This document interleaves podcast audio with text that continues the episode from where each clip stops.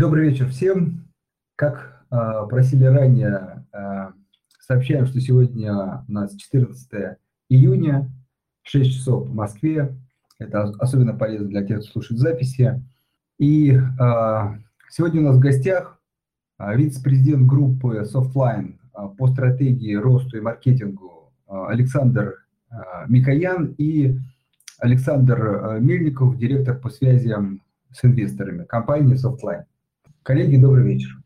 А, Андрей, добрый день, это Александр Микоян здесь. Да, добрый вечер всем. Добрый день тем, кто слушает нас запись. А, еще раз добрый вечер. А, спасибо, что нашли время и выделили, так сказать, возможность обсудить компанию.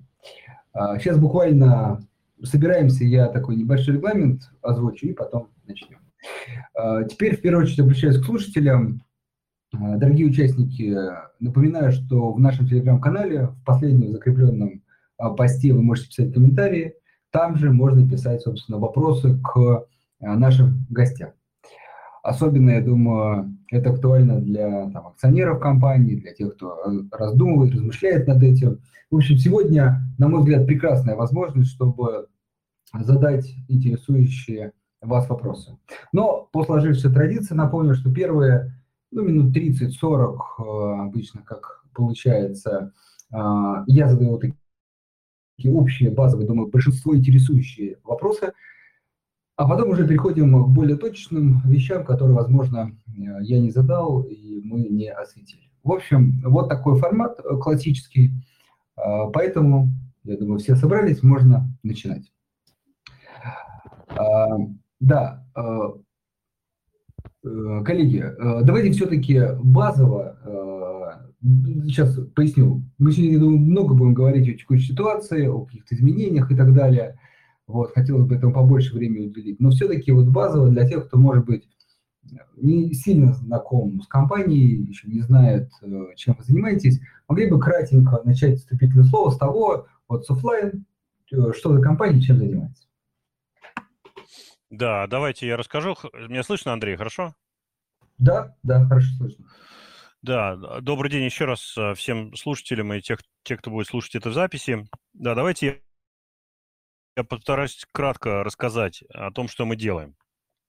Мы э, позиционируем себя как поставщик решений в области цифровой трансформации и э, кибербезопасности. Давайте я начну быстро расскажу, что такое цифровая трансформация, хотя многие наверное, знают, что это такое, или считают, что знают, что это такое, но в двух словах. Если вы посмотрите на любую организацию, скажем, 50 лет назад, да, то все ее взаимодействия были фактически аналоговыми. То есть э, люди писали друг другу бумаги, телеграммы, письма, а, машины показывали э, свои показатели на стрелочных приборах, э, инженеры подкручивали какие-то, значит, краны, чтобы машины работали по-другому, в соответствии там с какими-то режимами. Все было, все было очень а, там просто и, а, а, и вот аналоговое, да. Некоторые люди все еще скучают по этому времени, э, у них есть ностальгия. Но мир изме- изменился за это время, и фактически что делает цифровая трансформация? Цифровая, цифровая трансформация оцифровывает все взаимодействия между, между людьми, между машинами, между процессами, между организациями, добавляет туда как бы компьютерную мощность вычислительную, которая позволяет все эти взаимодействия сделать более богатыми, более быстрыми, более дешевыми, а, создать новые взаимодействия, эти взаимодействия более быстро создавать или убирать, если они не нужны. Вот, это вот все, что делает цифровая трансформация. И все предприятия, все организации, не только коммерческие предприятия, организации всех типов, ищут в цифровой трансформации возможность для создания дополнительной а, стоимости, ценности да, вот э, повышение своей стоимости как предприятия, улучшение, улучшение взаимодействия с заказчиками, повышение финансовых, улучшение финансовых показателей. Все они ищут э, в, в цифровых технологиях а, вот, вот, эти, вот эти аспекты. Это как бы такой общий взгляд на то, что такое цифровая трансформация. Как она как бы реализуется на практике? Реализуется она на практике следующим образом. Что вы должны иметь э, вычислительные мощности, то есть компьютеры, серверы, системы хранения данных, которые могут считать, хранить и обрабатывать данные. Вы должны иметь программное обеспечение, которое позволяет вам э, эти данные обрабатывать определенным образом, будь то создавать, например, тексты, печатать на компьютере, или будь то отправлять электронные письма, или, а, например, отслеживать работу каких-то очень сложных машин, или проектировать там крыло самолета. Да, для этого есть специализированное программное обеспечение. И а, вы как предприятие должны все это покупать, собирать вместе, строить, обслуживать потом, потому что появляются обновления, есть сложности в интеграции между разными кусками, у вас на предприятии, в организации происходят какие-то изменения. Вот все это а, постоянная такая жизнь вот этой цифровой трансформации. В советское время была такая песня, что есть революция, революция начала, нет революции конца. В каком-то смысле цифровая трансформация обладает тем же свойством свойствам. То есть а, предприятия постоянно трансформируют, улучшают, э, добавляют вычислительные мощности, добавляют искусственный интеллект, добавляют получают и просматривают большее количество данных, то есть постоянно идет движение вперед. Но проблема в том, что поставщики технологий, поставщики аппаратного обеспечения, оборудования, там, серверов, а, программного обеспечения, э, ну, там, не знаю, тот же тот же Microsoft Office, просто как самый такой банальный пример. На самом деле на, на крупном, в крупных организациях работают а, сотни а, типов программного обеспечения. Даже в ресторане сегодня, в обычном, можно так на глаз насчитать 4-5 4-5 наименований программных продуктов. Вот, в общем, поставщики технологий думают над тем, как улучшить свои продукты, как их сделать там мощнее, интереснее, более продвинутыми. А заказчики рассуждают в терминах реш... деловых реш... ну, как бы решений, в, в терминах финансовых показателей, если хотите, улучшение клиентского, клиентского взаимодействия, повышение там прибыльности, чего угодно. Вот, и эти языки очень разные. Но для того, чтобы все-таки реально предприятиям делать цифровую трансформацию, поэтому, потому что языки такие разные, и потому что нет еди- еди- одного продукта, программного продукту, скажем, или, или какой-то железки, который решает все проблемы предприятия, организации, а, появляются компании типа Softline. Это компании, которые, с одной стороны, понимают, о чем говорят а, производители технологии на своем птичьем языке, а, понимают, как эти слова, там, я не знаю, связанные с какими-то облачными облачным функционалом облачных вычислений, например. Вообще вся история про облако. Как она транслируется в бизнес-показатели, и что нужно сделать, чтобы вот получить эту стоимость из этой цифровой трансформации дополнительно.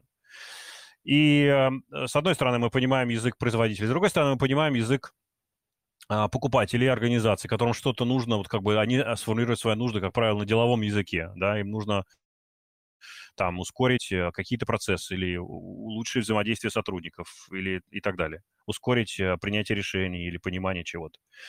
И мы умеем а, как бы соединять и то, и другое вместе и, и помогать реализовывать вот эту цифровую трансформацию. В рамках этой, в рамках того, что мы делаем, мы делали, делаем буквально следующие действия. Мы поставляем организациям компоненты этой цифровой трансформации, продукты, аппаратное обеспечение, программные продукты, аппаратное обеспечение.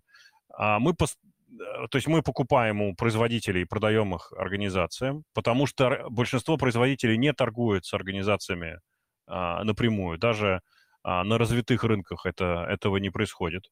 Да, и там я могу много очень примеров произвести, провести на это. Мы, э, ну, для того, чтобы купить правильно, нужно как бы понять, что нужно, да, нужно правильно это отмасштабировать, спроектировать и так далее. То есть это мы тоже делаем. И дальше мы помогаем предприятиям это внедрять, мы помогаем это поддерживать, развивать и прочее. Мы обучаем сотрудников новым цифровым технологиям для предприятий, на, на сотрудников предприятий. То есть мы реально делаем все вот эти шаги цифровой трансформации. От того, от понимания, что надо, от э, понимания высокоуровневого, что надо, до понимания детального, что надо, от поставки того, чего надо, внедрения того, чего надо, обслуживания того, что поставили, и обучения использованию всему этому. И нету а, нам замены в, этой, в истории цифровой трансформации. Наша роль, а, она неизменная, она присутствует на всех а, мировых рынках, а, на российских, на, на британском, на американском, где хотите. Это, эта роль неизменна. Она связана с тем, что вот, ну, как бы фундаментально она связана с тем, что а, производители думают как бы об одном, они думают в основном о... А, им трудно обслуживать тысячи тысячи заказчиков, им проще иметь дело с небольшим количеством а, партнеров, а, они сосредоточены на развитии продуктов как таковых, заказчики говорят на, на, на другом языке, и вот необходим вот этот перевод. А, вот это наша роль. Я понимаю, что много слов и не очень понятно, но просто вот представьте себе, что мы такой очень активный, интеллектуальный, я даже не, ну, как бы провод... переводчик, проводник, а, который соединяет вот это э, предложение, которое есть в виде технологии, и потребности, которые есть в виде а, бизнес, достижения бизнес-результатов. И еще раз, наша роль, она неизменна, она присутствует в этой цепочке э, цифровой трансформации, цепочки стоимости, создания стоимости в отрасли, она присутствует постоянно и во всех, во всех рынках, да, и э, эти компании нашего типа, они есть в, в, в любой стране, их очень-очень, ну, там, достаточно много. Не все такие крупные и а, развитые, как мы, но они есть, э, они есть везде. Ну вот, Андрей, я постарался как можно кра- кра- кратко ответить, но не очень, может быть, кратко получилось. Надеюсь, понятно. Не, Александр, э, на самом деле очень хорошее такое ну, объяснение, сравнение достаточно таким простым языком. Я думаю, действительно понятна именно роль э, вашей компании в, сказать, в экономике, ценности ее, Э, ну, мне кажется, очень здорово объяснили.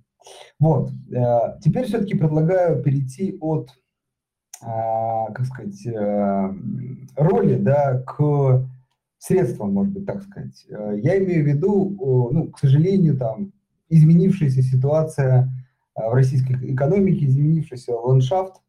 Угу. Соответственно, я думаю, многие инвесторы, потенциальные инвесторы задаются вопросом, насколько Э, вот эти изменения повлияли, очень важно, и повлияют, ну, все-таки, наверное, какой-то там краткосрочной, среднесрочной перспективе на деятельность компании. И вот тут уже можно э, не покороче, потому что, думаю, все-таки инвесторов и э, людей, которые просто размышляют об инвестировании, это очень интересует. Да, хорошо. Ну, э, я вернусь к тому, что, с чего я начал, что, опять же, Значит, что, э, что важно? Вот смотрите, если давайте оглянемся на, там, опять же, на 50 лет назад, скажем. Ну, просто я 50 беру просто как пример, там, достаточно далеко. Э, в той истории не существовало вот того, что по-английски называют, я вот искал эквивалент, сейчас э, со сходу не могу найти, вот fabric, да, то есть есть такое понятие fabric по-английски, это вот как бы, ну, по-английски это ткань, например, а, вот нечто, что как бы связывает Э, сущности вещи друг с другом. Вот не было такого вот такой связности, которая осуществляет сегодня информационные технологии, да, то есть вот там 50 лет назад никто не знал фактически об информационных технологиях. Ну, там, может быть, был в стране, там, условно, 10 компьютеров, вот, но они там были только для каких-то академических вполне определенных там целей. Ну, там, говорят, в госплане, в госплане стоял компьютер, но мне кажется, из тех, кто жил в Советском Союзе, никто этого не заметил. Вот, но эм, Сегодня есть вот это все, все проникающая нервная система, вот, наверное, правильное слово. Все проникающая нервная система, которая, а, которая обеспечивает функционирование любых предприятий, организаций, меж взаимодействие наше людское граждан с предприятиями, с организациями, а, опять же, с госсектором, с коммерческим сектором, неважно. Везде вот все проникающая нервная система, по которой бегают биты и байты, а, в обе стороны, а, которые являются там отождествлением информации какой-то, принятых решений и прочее. И вот этот, эм, независимо от происходящих событий, изменений э, на геополитической арене, эта нервная система продолжит функционировать. Без нее невозможно представить жизнь сегодня. Ну, то есть, ну, можно, наверное, рисовать историю, когда она исчезла, когда мы вернулись на 50 лет назад. Но это как бы такой, ну, я бы сказал, там, во многом катастрофический сценарий, да. Вот, ну то есть эта система будет присутствовать. Это значит, что все предприятия, все организации будут искать возможности обслуживания, наращивания, трансформации вот этой нервной системы, которая в них встроена. Эта нервная система была построена на технологиях, которые сегодня во многом там, ну, я огрубляю, но грубо, они на территории Российской Федерации технологии недоступны, многие из них, да, или там пока еще, или частично доступны, или там нельзя купить новые и прочее. Вот. Но а, э, в, при этом существует, они были построены очень, ну, как бы, действительно, а, там, гегемонии на, рынке, на рынке российском, ну, гегемонию осуществляли иностранные поставщики технологий, да, то есть а, это был там, я не знаю, тот же Microsoft, IBM, SAP и прочее, прочее, прочее, которые название всех, всех их знать.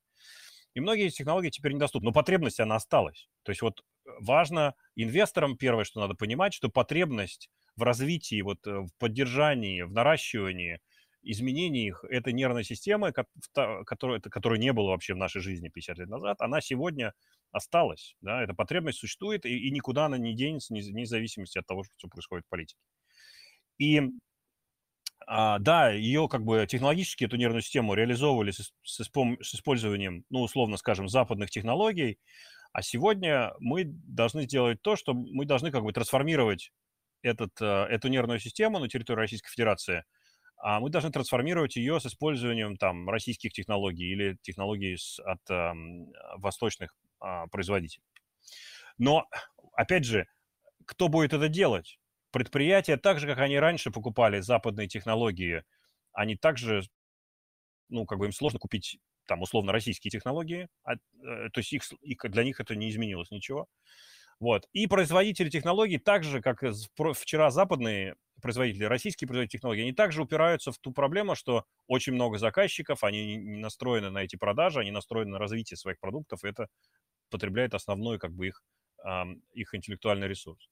Поэтому наша роль в этой истории никак не изменилась, она даже еще и усилилась. То есть важность нашей, нашего присутствия в этой цепочке между между поставщиками технологий и, предпри... и организациями, она только усилилась. Я сейчас объясню, то есть она никуда не исчезла, но она усилилась. Объясню, почему она усилилась. Усилилась она вот по какой причине. Что если вчера, а, скажем, любой э, директор по информационным технологиям, там, какого-нибудь, я не знаю, ну, там, завода Евраз, ну, я условно, вот, он предполагал, покупая технологии, произведенные западными производителями, он предполагал, что там продукт Microsoft будет работать с, продуктом SAP, и что продукт Microsoft будет реализовывать вот этот функционал, который ему нужен. Сегодня это как бы предположение сделать трудно, потому что с российскими технологиями меньше знакомые, меньше понимания, как они интегрируются и так далее. И в этой связи вот наш опыт внедрения, наш оп- наши знания, наши знания западных продуктов, с которых надо переезжать, а наши знания, а у нас отношения с, со всеми крупнейшими, со всеми, ну и не только крупнейшими, российскими производителями тоже на очень высоком уровне наши знания вот этих двух, как бы, э, того, что было и того, что должно быть, а, а, эти знания становятся очень важными. И именно поэтому наша роль а, повышается. То есть она никуда не исчезла, как минимум. На самом деле она стала больше, потому что мы обладаем вот этим знанием, которое позволяет сделать переход из одного в, друг, в другое. Но еще, еще два важных очень аспекта, которые усиливают наши позиции на этом рынке. Дело в том, что у нас мы там, в последний год мы сделали несколько, ну, год, полтора-два, э, сделали несколько инвестиций в, э, в собственные продукты и решения. Ну, у нас всегда были платформы, мы развивали, то есть у нас были вещи, которые необходимы нам были для более эффективной работы с заказчиками, с производителями. У нас целая, так сказать, платформенная история большая, мы крупнейший, тор, крупнейший торговец с точки электронной коммерции в, нашей, в нашем секторе. У нас платформы там управления подписками и прочее, но это как бы нужно было для текущей работы. Но мы сделали инвестиции в продукты, поэтому теперь у нас есть и составляющие, другие составляющие этого, а, другие составляющие того, что называется стек. То есть у нас есть а, производство аппаратного обеспечения, оборудования, у нас есть компьютеры и серверы, у нас есть а, операционная система в портфеле.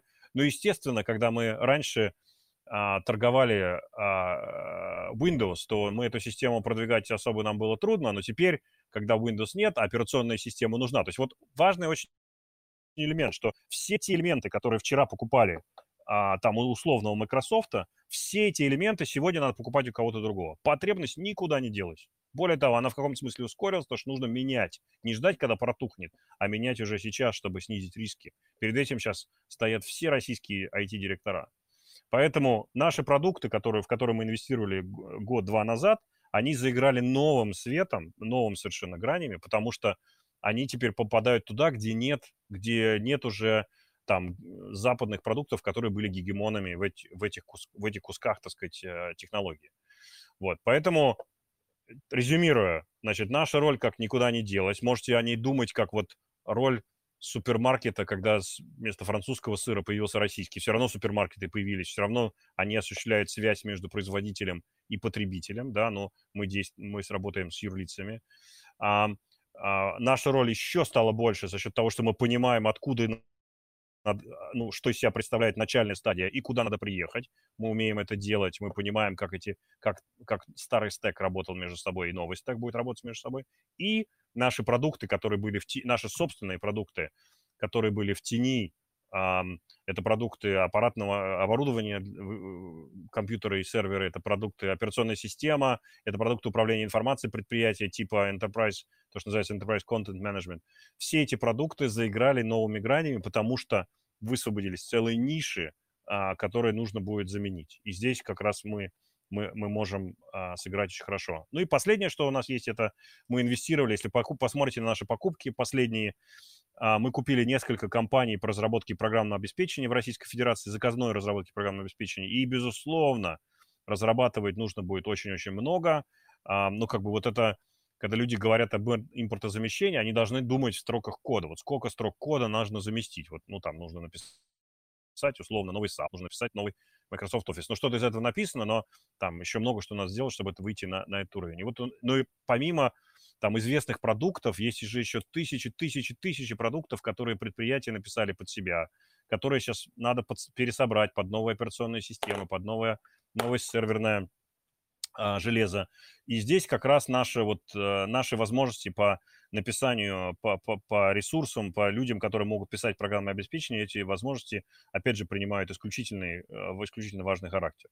То есть этот кризис а, и вот эта трансформация, даже не кризис, а вот трансформация, которая вызвана, которая сейчас происходит, она, безусловно, усиливает нашу роль на российском рынке, которая, еще раз, никуда не делась, она просто вот только стала, только стала больше.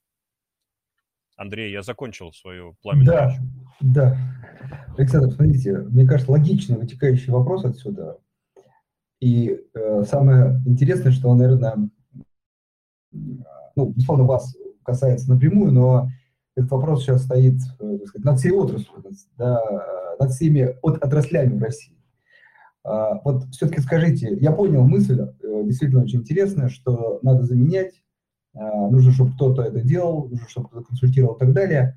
И кажется, что сквозит, но э, тем, что есть чем, но все-таки хочется уточнить, вот, а есть чем заменять? Потому что, как бы, э, ну, главный риск, которым пугаю, да, что вот ну, нет, да, то есть не так, что э, придется на что-то пересесть, а просто придется как бы где-то отказаться или где-то э, пользоваться как бы старым софтом без обновления. То есть вот, вот эту часть, есть ли на что переходить? Ну, э, это совсем честный ответ, зависит, там, понимаете, там ответ такой, там, как вы, наверное, догадываетесь, вот под, под, под э, широким именем программное обеспечение скрываются тысячи тысячи категорий, подкатегорий прочее. Да, есть очень специальные вещи, которые там заменить очень трудно, например. А, ну, условно там, я совершенно условно, турбина Siemens, к ней программное обеспечение Siemens, да, ну, как бы вот трудно заменить, потому что оно с турбиной пришло. Но а, большинство, а, большинство вот таких, ну, как бы стандартных, вот а, сейчас еще один такой терминологический момент, просто чтобы всем было понятно, потому что мы, может быть, с этим столкнемся. А, люди в, в отрасли информационной технологии говорят о решениях двух типов. Горизонтальное решение и вертикальное решение. Горизонтальное решение – это те программные аппаратные продукты, оборудование, которое применяется во всех отраслях. Ну, например, электронная почта – это горизонтальное решение. И в банках есть электронная почта, и в, в, розничных сетях есть электронная почта, и в государстве есть электронная почта. Это как бы горизонтальное решение. Везде она есть, примерно одинаковая, и как бы внедрил в банке, в принципе, внедришь и в розничной сети, да.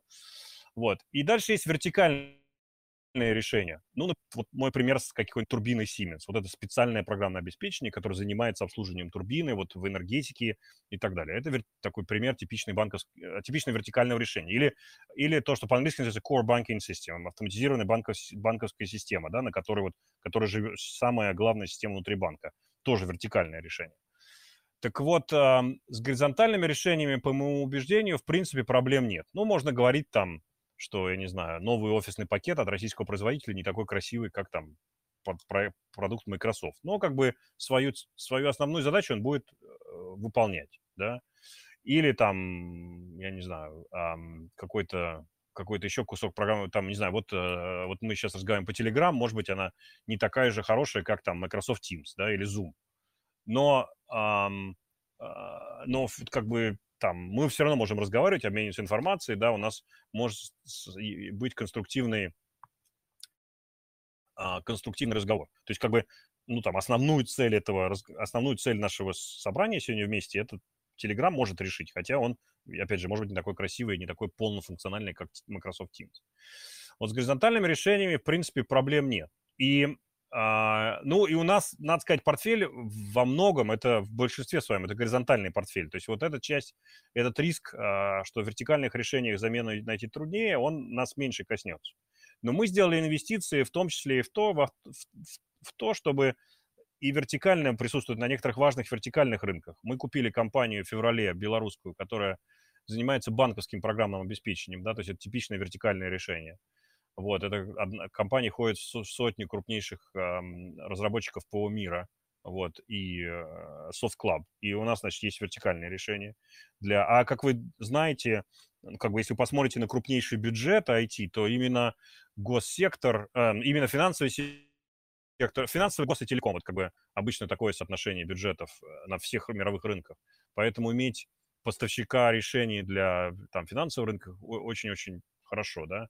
Мы также инвестировали в компанию, которая занимается системами для обучения. Это тоже важный, будет э, э, важная история а, для, для всех, да. То есть мы, не, у нас есть решение по там компьютерному проектированию, да, CAD-CAM, то, что по-английски называется, SAPR э, по-русски, да, система автоматизированного проектирования расчетов. То есть у нас э, есть вертикальное решение, которое мы, которым мы можем заменить там многие вертикальные решения от других производителей. Но повторюсь, наш основной бизнес по масштабам был горизонтальный, и в горизонтальном ситуация там гораздо легче, лучше, чем вертикально. Понятно, да, вот как бы система координат, Андрей, я объясняю.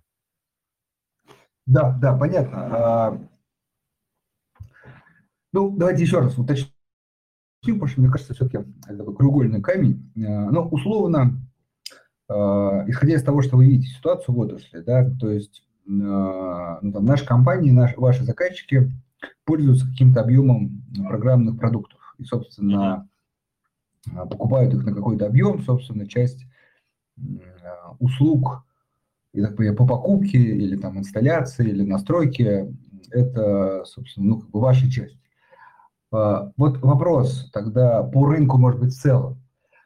А, ну, а, он в итоге, например, ближайший год, два, три, он в России вырастет за счет, ну там, как вы сказали, такого спроса на обновление, на замену всех этих историй? Или все-таки с учетом ограничений текущих, ну что не все можно купить, вот, все-таки рынок этот уменьшится? То есть вот давайте тогда оценим это в деньгах.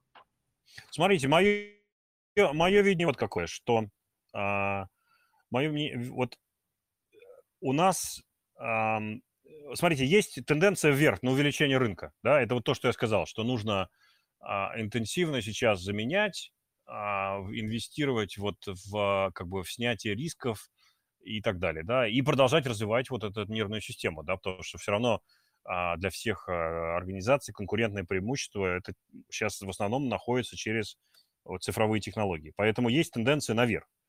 Есть тенденция вниз, которая говорит о том, что, ну, как бы с, как будет экономика себя вести там на 12-месячной, например, перспективе.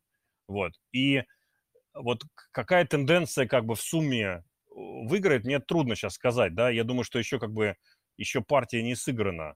Но вот я хочу подчеркнуть одну вещь, что мы чувствуем себя, мы как бы думаем об этом в терминах, как бы, ну, прежде всего, как, как, как понять свой рост. Свой рост надо прежде всего понять так, что ты собираешь большую долю рынка, да, то есть вот я убежден, что как бы рынок себя не вел, мы будем собирать большую долю рынка. Вот как бы вот это, потому что вот я объяснил это, да, почему наш, наша роль повысилась, у нас есть новые вещи там и так далее, которые, кстати, более прибыльные да, то есть мы, мы будем собирать большую долю рынка, и я думаю, что мы будем повышать нашу прибыльность э, благодаря вот этим новым продуктам, новым услугам и прочему. Значит, вот, поэтому э, как точно будет устроен рынок, мне сказать сложно, но я думаю, что, то есть я убежден, что мы будем на этом рынке расти, да, как минимум в относительных масштабах, а в, скорее всего и в абсолютных, а, потому что потому что надо еще, да, еще одна важная тенденция, которая, ну, надо тоже об этом думать. То есть вот, скажем, в России там несколько сот IT-компаний, да, разного размера. То, вот, ну, там мы миллиард, есть там компании, я не знаю, там, ну, условно, миллион долларов, есть еще меньше. И эти компании начинают, многие из них сейчас в очень тяжелом положении, да, то есть э, уезжают специалисты или уехали, есть э, проблемы там отношений с поставщиками и так далее. То есть эти компании, там у них сложности. Поэтому, э, то есть как бы еще есть вот эта третья тенденция, которая повышает нашу долю на рынке, потому что, ну, как бы, куда может пойти сейчас там условный руководитель розничной сети там в 30 магазинов, которых нужно, которые нужно перестроить стек. Или там, я не знаю, руководитель какого-нибудь крупного металлургического холдинга. Но, в принципе, мы можем с тем и с тем работать, и мы устойчиво стоим на ногах, мы провели IPO. В общем, а, все вот это а, как бы мне позволяет говорить, что мы-то будем на этом рынке расти, да, а вот уже как будет рынок устроен, там, он вырастет на 5% или уменьшится на 5% из-за этих вот двух тенденций, о которых я говорил, что с одной стороны, есть необходимость замены, с другой стороны, есть общая экономическая ситуация. Да, вот это мне как бы уже трудно, трудно судить. Хорошо. А, тогда все-таки предлагаю чуть-чуть добить эту тему. А если вы, так сказать, эм, ну, а, озвучиваете цифры, то вот все-таки тогда уже может быть более, больше конкретики хотя бы по выручке вашей компании. То есть, ну, на ближайший год, если можно, 2-3, то есть а есть ли какие-то прогнозы или хотя бы ожидаете ли вы там роста, снижения или сказать, стабилизации на текущем уровне? Ну, послушайте, мне трудно, как бы, мне труд, трудно, вы, вы видите, что мы, ну, у нас есть правила, которым мы следуем, да, мы как бы компания определенного типа, да, мы, а, у нас есть определенный подход к тому, что мы можем говорить. А, и мы отозвали наш, наш guidance в, а, в сейчас я мне выскочил из головы в марте, по-моему, а, и сейчас, объявляя результаты 24 мая, мы дали, мы дали гайденс только на, прогноз только на первый квартал, наш первый квартал, то есть это апрель, май, июнь, то есть мы сейчас подходим к его концу.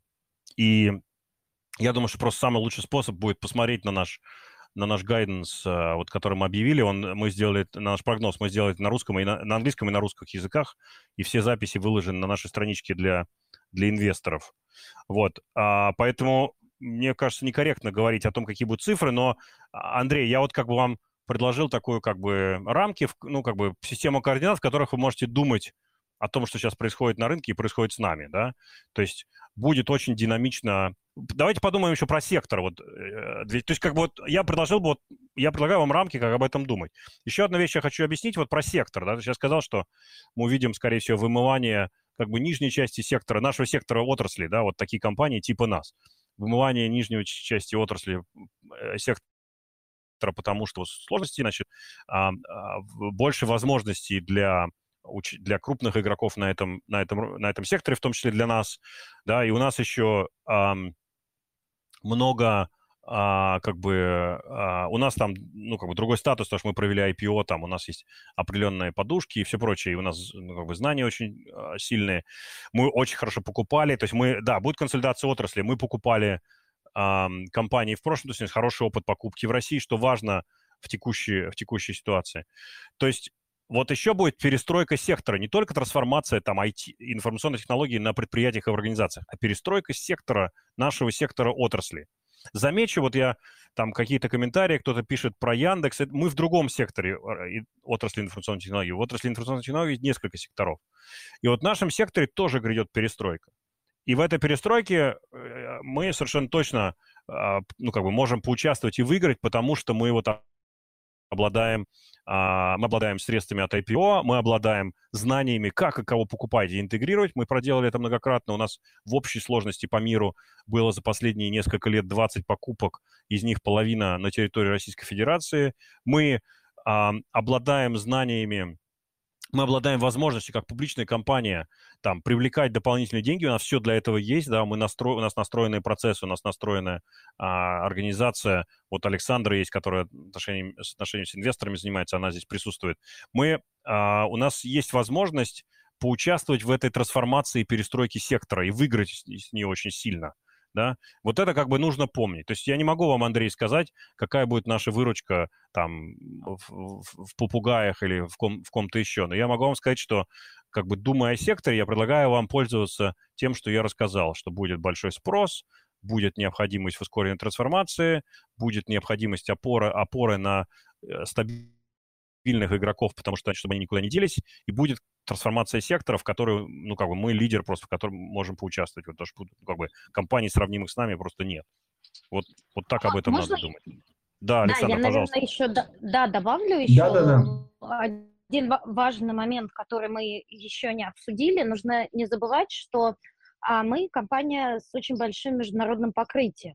И Россия по состоянию на а, э, конец прошлого года уже была гораздо меньше 50% от всего оборота э, группы компаний Softline. То есть компания Softline – это крупный игрок в Индии, в Латинской Америке, в других странах Азии. Это компания, которая присутствует а, в Европе, в Восточной Европе, в регионе Middle East. То есть э, более 80 стран присутствия. Россия меньше 50%, уже приближается к 40%.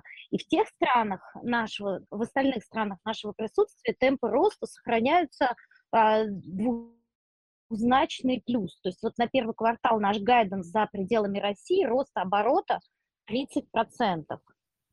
А это ну, существенно. И это большой бизнес для нас, про который мы можем поговорить отдельно. То есть, да, наш домашний, скажем, рынок, рынок, с которого начиналась компания Softline, э, со своими особенностями, но там мы рассчитываем, что трансформация позволит нам больше зарабатывать. То есть если мы, например, продавали продукты западных вендоров, мы вступали в жесткую конкуренцию с другими такими же компаниями, которые оказывали услуги, то сейчас рынок расчистился, какие-то представители ушли с этого рынка, больше доля отечественных продуктов, больше доля услуг, для нас это более рентабельный бизнес. То есть если, допустим, что-то в обороте мы в какой-то момент теряем, возможно, э, ниже оборота, то есть гросс-маржа и беда, совсем другая картина, потому что мы на каждом продукте будем больше зарабатывать. Но ситуация очень нестабильно на нашем домашнем рынке. Мы пытаемся строить прогнозы, но у нас есть несколько сценариев, и мы поэтому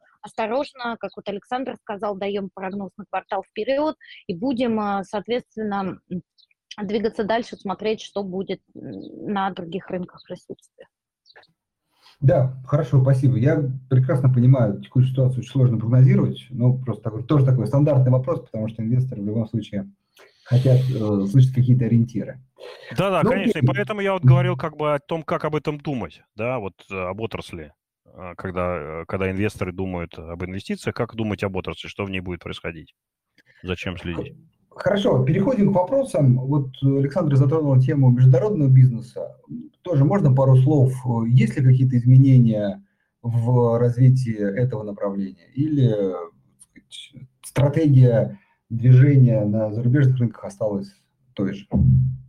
Смотрите, мы, мы вышли на биржу с а, огласив нашу трехмерную стратегию, которая нас как бы нам была полезна раньше, и мы думаем, что она будет полезна и дальше.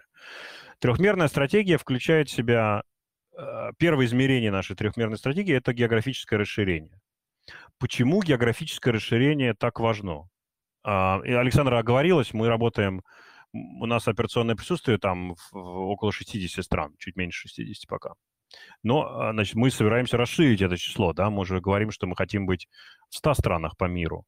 Значит, почему географическое э, расширение важно и сейчас самое время? Потому что на рынках развивающихся стран, где наш, как бы, наш, ну, первый, наш, наш дом, да, и наш опыт, и наши знания, а, ну, на самом деле, это не только на развивающихся странах, в других странах проходит консолидация вот в нашем секторе. То есть любую страну возьмите, там идет консолидация, это номер один. И у нас как бы есть деньги от IPO, чтобы в ней участвовать.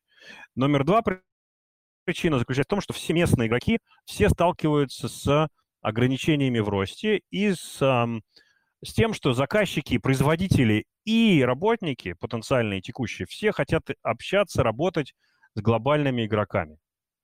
Вот я тут недавно провел три звонка с э, лидирующими компаниями в одной азиатской э, стране э, крупной, да, вот, и у них у всех как бы одна, история, что чтобы нам расти, нам нужно делать что-то новое, а мы не знаем что, потому что, ну, как бы мы вот от, от Microsoft получаем, ну, то, что получаем, вот мы тут как бы не знаем как, вот и у нас как бы проблемы там с ростом, да, да, сотрудники уходят, всех уходят сотрудники, потому что они хотят идти в глобальные компании, вот это такая еще мега причина везде. Вот, и в этом контексте а, сейчас самое такое время отличное заходить во все эти страны, потому что можно там, ну, условно дешево купить местных игроков, у которых есть клиентские отношения, есть команды, дать командам возможность быть частью глобального организма, да, то есть применять свои таланты по всему миру, э, получать преимущества от нашего глобального роста через наши опционные программы, вот, дать заказчикам возможность работать с глобальным игроком, который может привлечь таланты, то есть я могу там кого-то из э, Бразилии применить к проекту в Индии, потому что мой бразильский коллега обладает каким-то опытом, которого не хватает в Индии, например, а вот местный индийский игрок, у него будут сложности с этим. Вот. А, работать лучше с производителями, потому что, как вы понимаете, если у меня бизнес на миллиард с Microsoft, то у меня с ними там отличаются отношения от, от, от других игроков, которых там бизнес Microsoft 30 миллионов, да, то есть совершенно другой подход, совершенно другого типа отношений, мы гораздо дальше видим в том, что, видит, что делает Microsoft, то есть мы можем предполагать, предвосхищать их, их действия. И а, поэтому географическое расширение это хорошая штука для создания вот стоимости. Покупаем дешево и фактически добавляем стоимость этого ресурса за счет там, возможности до продажи новых решений, повышения удержания талантов а, и так далее. Вот, это как бы первое наше измерение, географическое измерение. Второе измерение нашей стратегии было расширение портфеля. А, то есть у нас был, там, мы начинали с продажи ПО, мы добавили железо, у нас есть платформа, у нас есть кибербезопасность и решения для цифровой трансформации. И сейчас мы начали покупать вертикальные решения. Я говорил про а, компанию, которая занимается финансовыми технологиями из Беларуси, про компанию, которая занимается образовательными технологиями и так далее. То есть у нас как бы постоянно расширяем портфель. Для чего это важно? Опять же, заказчикам трудно работать с многими очень партнерами.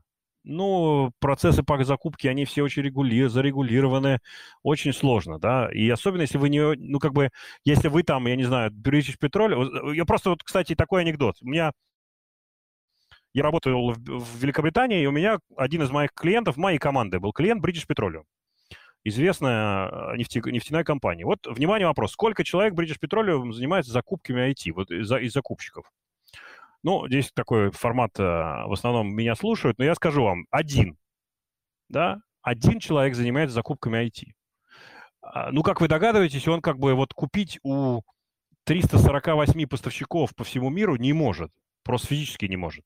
Да, даже какие бы ни, какая бы ни была автоматизация системы, просто без шансов.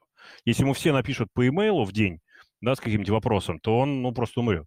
Поэтому а, компании ищут, ком, ищут вот, ну, там, компании типа British Petroleum ищут партнеров типа нас, которые могли бы их как бы обслужить, да, дать им наилучшее решение, пропустить через себя, дать им наилучшее решение в области IT, чтобы те могли их просто купить и внедрить, да, как заниматься внедрением и достижением бизнес-стоимости.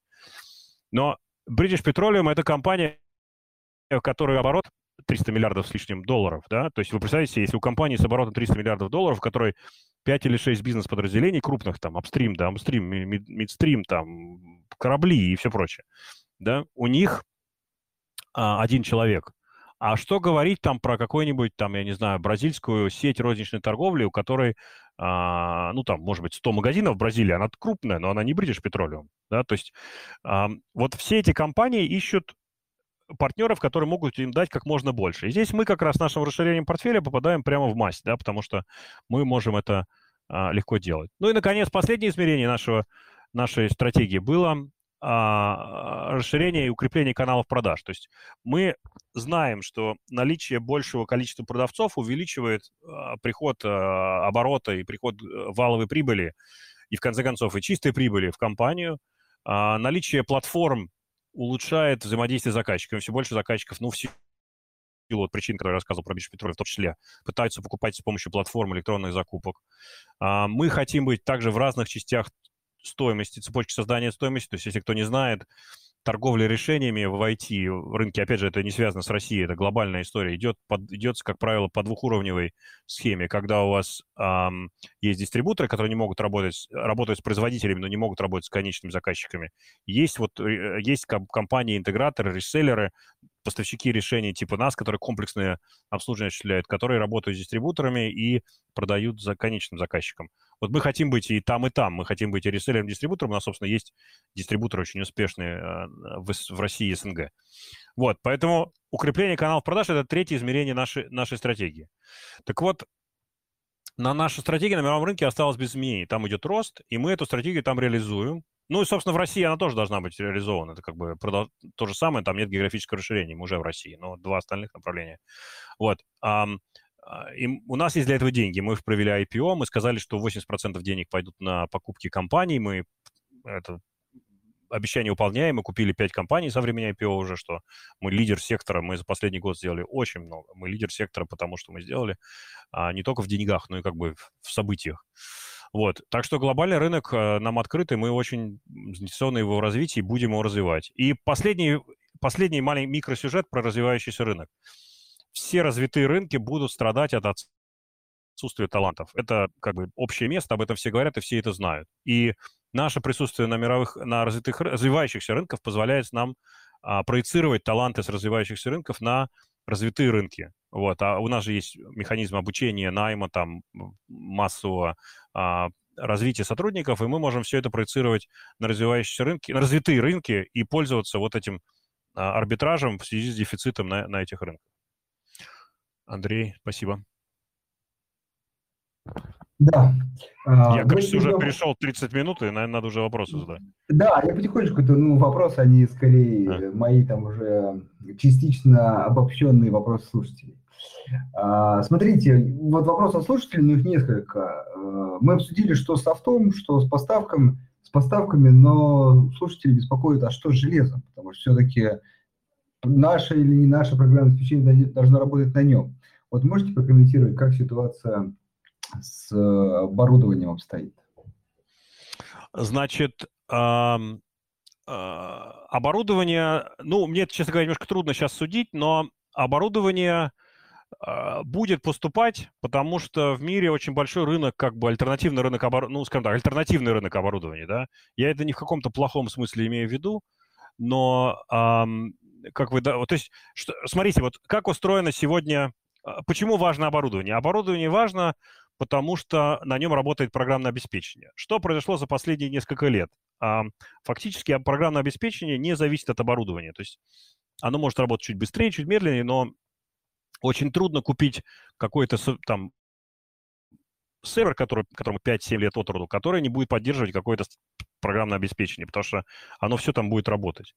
Вот, и в связи с этим, э, в связи с этим, в связи с этим мы как бы уверены, что оборудование вот с этих альтернативных рынков будет доступно. Да? Это рынки поддержанного программного обеспечения, э, поддержанного оборудования, вот, это рынки оборудования, которое там выводится из эксплуатации, но при этом будет вполне в себе новое. Ну, в общем, это восстановленное оборудование тоже. В общем, этот рынок будет существовать. То есть какое-то оборудование, какая-то процессорная мощность будет, вычислительная мощность будет поступать в Россию, да. Вот, и вот это вот, мне кажется, главное, что нужно помнить, знать. Ну и потом модернизация в России может замедлиться. То есть если раньше условный там X5, ну я условно менял сервер каждые, 5, каждые 3-5 лет, а сейчас он будет менять через 7. Но опять же, все программное обеспечение будет работать. То есть как бы будет менее ну, хорошо, будет менее новый сервер, но он будет прекрасно работать. Хорошо. Вот еще вопрос от Максима, ну, более точечный. Э, говорил о том, что у вас ну, большая связь с Microsoft. Вот хотел бы уточнить, как дела обстоят с этим сотрудничеством. Смотрите, вот я хочу одну важную вещь сказать. У нас, э, да, у нас отличная связь с Microsoft, у нас отлично развивается сотрудничество, у нас есть проекты по всему миру, мы партнеры там суперского уровня. Мы один из десяти партнеров, у которых глобальный как бы менеджер есть, да, который не на местном уровне управляет его, а глобально. Вот. И мы очень, а, очень активно развиваем это сотрудничество. А, но важная вещь, вот, которую нужно понимать про нас. У нас сотрудничество с Microsoft не только потому, что мы очень любим Microsoft, оно еще потому, что Microsoft ключевой поставщик технологий для цифровой трансформации. Есть недавно был опрос, а, который проводило агентство, а, агентство аналитическое, называется 451, это часть Standard Poor's. И они опрашивали CIO, которые говорили, что 41% CIO назвал Microsoft в качестве самого главного стратегического партнера, э, производителя технологий для цифровой трансформации. Следующий за ним э, в этом опросе был Amazon Web Services, AWS, который занял только 17%. То есть вот разрыв, представьте, 24 процентных пункта между вторым и первым. Microsoft просто очень всем нужен был всегда и на всех рынках, и до сих пор нужен на всех рынках. Поэтому наше сотрудничество с Microsoft не вызвано тем, что мы друг друга так любим, хотя мы друг друга любим. Оно вызвано тем, что заказчики хотят Microsoft, и мы отлично умеем с ними работать. Мы понимаем, как транслировать функционал Microsoft в бизнес требования заказчиков и наоборот, да, и как все это сопрягать и управлять этим и так далее. Значит, теперь, если Microsoft, то есть если на, на мировом рынке потребность в Microsoft осталась, да, то есть вы можете видеть по результатам Microsoft, я забыл, как у них рост квартале, 18% год году, да, то есть у них там все нормально, они растут, они, ну, Microsoft там, это не один производитель, а фактически четыре с точки зрения того, как они, какие типа продукта они производят, да, вот, то есть это очень крупный там игрок, который будет ну, там, доминировать цифровую трансформацию на много лет вперед. Да? Вот, поэтому наше сотрудничество с Microsoft развивается очень хорошо, и оно соответствует тому, как заказчика, какие потребности у заказчиков. В России потребности в Microsoft заменятся на потребность в чем-то еще. И у нас все вот это чем-то, э, что-то еще есть. То есть мы подхватим эту потребность путем предоставления других альтернативных решений. Хорошо. А, вот опять же про железо вопрос, может, связан, связанный с цепочкой поставок. А это все-таки проблема мировая. Может быть, пару слов скажете, вот она решается, не решается, насколько она действительно влияет на мировую экономику? А, смотрите, ну, как бы проблема поставки микроэлектроники, она осталась, и она никуда не делась, она там, может быть, от квартала к кварталу становится лучше или хуже, а, вот, но, в принципе, как бы эта проблема есть. Значит, вот как об этом можно тоже думать? Вот смотрите, а, если вы посмотрите на последние результаты компании, в которой я раньше работал, Hewlett Packard Enterprise, я уже забыл, там у них какой рост, год года, квартал последний, но, по-моему, типа 2% какой-то такой, то есть очень маленький.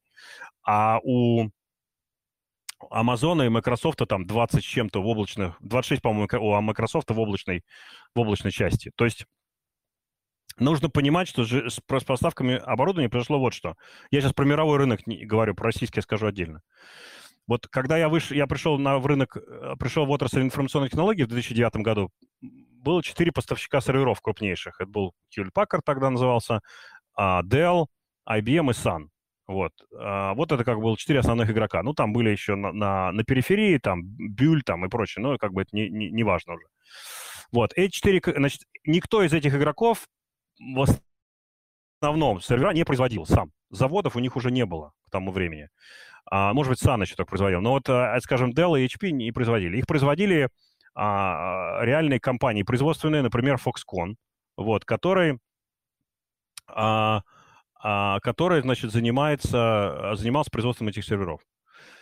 И Hewlett Packard, скажем, сервер создавал, он придумывал конструкцию сервера вместе с Intel, там, с AMD, процессоры, там, поставщики комплектующих, создавал конструкцию сервера, отдавал на производство Foxconn. Теперь сегодня а, покупатели серверов для облаков, Amazon, Microsoft, Google, Facebook, Apple, они покупают больше серверов, чем, чем раньше чем сейчас покупают у этих производителей, у, у фабрик, Dell и Hewlett. То есть Dell и Hewlett стали там пятым, шестым, седьмым покупателем серверов сегодня в мире. У производителей, у непосредственно вот тех, кто производит. Контрактные, кон, а, контрактные производители. Это значит, что да, есть, есть э, общая как бы нехватка комплектующих, но те, кто покупает это для дата-центров, они с этой нехваткой сталкиваются больше, чем те, кто покупает вычислительную мощность в облаках. Потому что облачные строители облаков, они получают сервера, ну, они просто, у них больше возможностей по выбиванию этих серверов, потому что они покупают гораздо больше, в разы, да. А в, в прошлом квартале мировой, мировой, как бы, деньги, потраченные на строительство облаков, превысили деньги, которые заработали Dell, там, Hewlett Packard и прочее на строительство вот того, что называется on-premises, то есть на территории заказчика. Поэтому вот эта нехватка комплектующих привела к тому, что еще больше компаний в мире стали думать о переходе в облака. А это как раз наш конек, ровно. Мы крупнейший партнер Azure, мы очень продвинутый партнер Amazon, и это сотрудничество мы будем развивать. Мы премиум партнер Google, Google Cloud Platform. Мы работаем с альтернативными облаками типа Alibaba, Tencent и с, и с тем, кто так называемый challenger, кто бросает вызов сегодня Amazon, Cloudflare да, то есть мы а, ровно облачная история. Да, мы очень знаем хорошо об, оборудование и так далее, но мы очень сильная облачная, многооблачная компания. Мы знаем услуги, мы умеем трансформировать приложения. То есть мы как раз, наш, нам, это облачная история нам только в пику, да, нам только в масть. Поэтому мы э, как бы, ну, пользуемся фактически тем, что есть нехватка комплектующих. Мы, а, микроэлектроники, мы как бы от этого получаем там выгоду.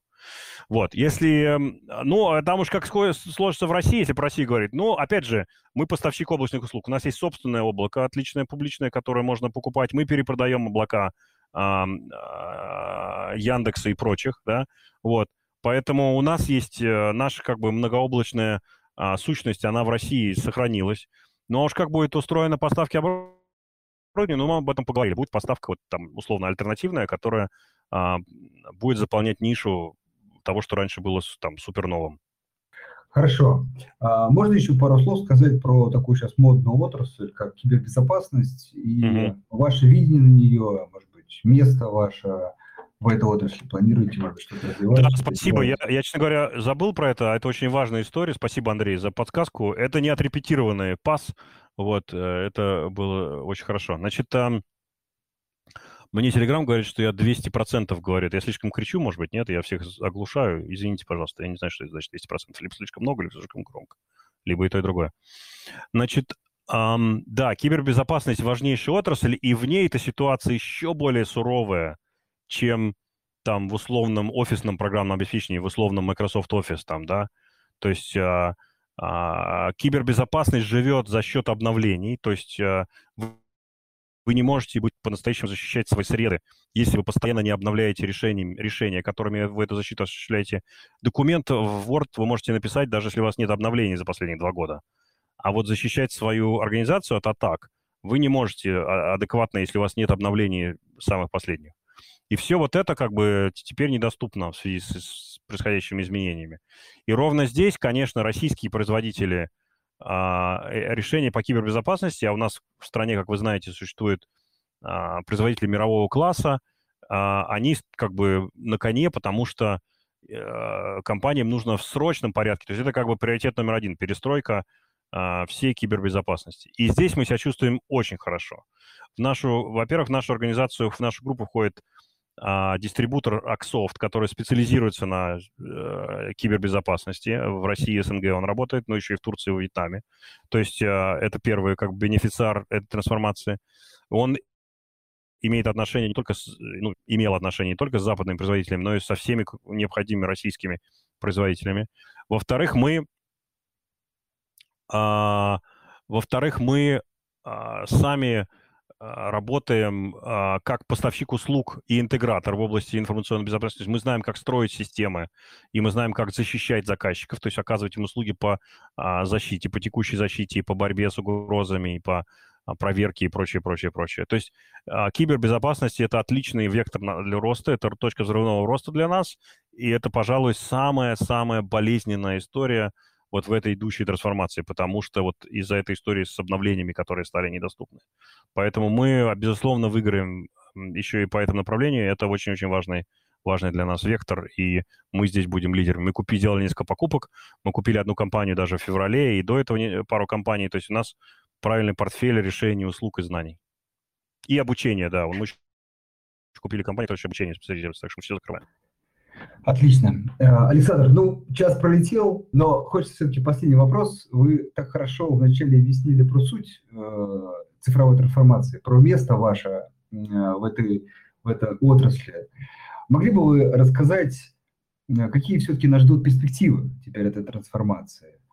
Ну, ну послушайте, вот как бы еще раз, вот эта нервная система, которая все проникающая, да, вот информационные технологии, которые цифровые, которые являются двигателем как бы всех организаций в мире сегодня, она никуда не денется. Она будет только, еще раз, если есть вот цифровой трансформации начала, нет трансформации на конца, да, она будет только развиваться и только продолжаться. То есть это совершенно точно. Значит, наша роль никуда не девается. Да? Мы, э, вот эта языковая проблема между тем, как говорят о себе производители, о своих продуктах, и что могут делать производители, и, и между тем, что надо заказчикам, это, это как бы пропасть, она остается, и здесь мосты, вот э, компании типа нашей, они будут абсолютно необходимы. То есть совершенно эта роль, роль остается. Посмотрите на компании нашего типа в мире. Вот э, просто немногие, немногие знают компании, похожие на нас. Вот я вижу в вопросах там, нас сравнивают с Google, с Hewlett Packard. Мы не Google, не Hewlett Packard, мы в другом секторе отрасли. Да? Компаниями, которые нашим надо нас сравнивать, это компании типа Software One, Crayon, Uh, это международная компания, одна швейцарская, швейцарской штаб-квартиры, другая в норвежской. Это SoftChoice, а, Канада американская, это а, SoftCut Великобритании, это Bytes Великобритании а, и так далее. Да? То есть это компании, которые э, играют очень важную роль в, в цепочке создания стоимости, и, и они как бы являются растущими инвестициями для всех инвесторов. Да? И поэтому ну, как бы в, в хорошем смысле ничего не меняется на мировом рынке, вот там, а уже номенклатура какая, продаете или и строите ли вы что-то на российском программном обеспечении или на американском программном обеспечении, это как бы второй вопрос. Да? То есть самое важное, что все роли остаются без изменений, а в России в связи с трансформацией наша роль еще больше укрепляется в силу того, какие инвестиции мы сделали в портфель а, и в те возможности, которые у нас имеются благодаря там многолетнему развитию. Хорошо. А, ну, на этом все. Вам большое спасибо, успехов. Да, хорошо. А, да. Я надеюсь, что всем было полезно, интересно. Да. Спасибо вам большое. Надеюсь, э, в ближайшее время также скажется на котировках э, акций. Вот. Ну, сейчас действительно общая тенденция на рынке негативная. И я все-таки думаю, для инвесторов, которые готовы инвестировать сказать, в чуть больше отдаленную такую среднесрочную перспективу, это вполне может быть очень удачные точки для входа. Но это уже каждый примет решение. Да, посмотрите, думайте о рынке, вот как я а, предложил. Посмотрите на наших вот эквивалентов международных, чтобы понять, как это сделано. И подумайте, как будет э, сам сектор трансформироваться в России, что мы единственный фактически российский игрок, который может привлечь средства, с помощью этих средств еще укрепить свое положение и так далее и тому подобное, и как бы принести больше ценности инвесторам. Ну, у нас дивидендная политика была обозначена, мы ее произнесли, вот, и мы, конечно, хотим и платить дивиденды, да, но а, для нас прежде всего мы должны расти, потому что ну, как бы и отсюда и дивиденды будут, да, Андрей, когда вы повышаете производ... прибыльность, когда вы повышаете долю рынка, тогда можно и там и дивиденды будут появиться. Так что, да, и думаю, что мы будем делать и то, и другое. Александр, я не знаю, хотите ли вы добавить что-то? Да, мы, когда а, опубликовали наш а, проспект и опубличивали наш подход к дивидендам, мы говорили о том, что дивиденды будут заплачены по итогам 2022 года, то есть это в 2023 году мы чувствовали себя комфортно. Этот гайденс мы формально отозвали, то есть такое обещание, оно уже юридически не за нами, но вот э, в неформальных беседах и наш основной акционер Игорь Павлович Парвиков и наш финансовый директор Артем Тараканов, они все-таки в голове а, вот эту цель держат. То есть мы будем стараться э, придерживаться именно того ориентира дивидендам, которые мы давали, когда мы делали IPO, потому что достаточно много наших акционеров, они для, э, с нами с времен IPO, и для нас очень важно с этими акционерами сохранять э, хорошие долгосрочные рабочие отношения, несмотря на какие-то действительно э, волатильные моменты, какие-то внешние факторы, которые от нас не зависят. Но в целом, э, э, с точки зрения бизнеса, с точки зрения того, э, что зависит от нас, мы, в принципе, будем продолжать придерживаться э, тех обязательств, которые мы на себя брали во время IPO перед нашими инвесторами. Хорошо. Александр, Александра, еще раз вам большое спасибо за уделенное время. Надеюсь, действительно для инвесторов было много полезной информации. Вам Мы спасибо. А, спасибо вам, Андрей. Спасибо да. всем слушателям за ваше время. Спасибо. До свидания.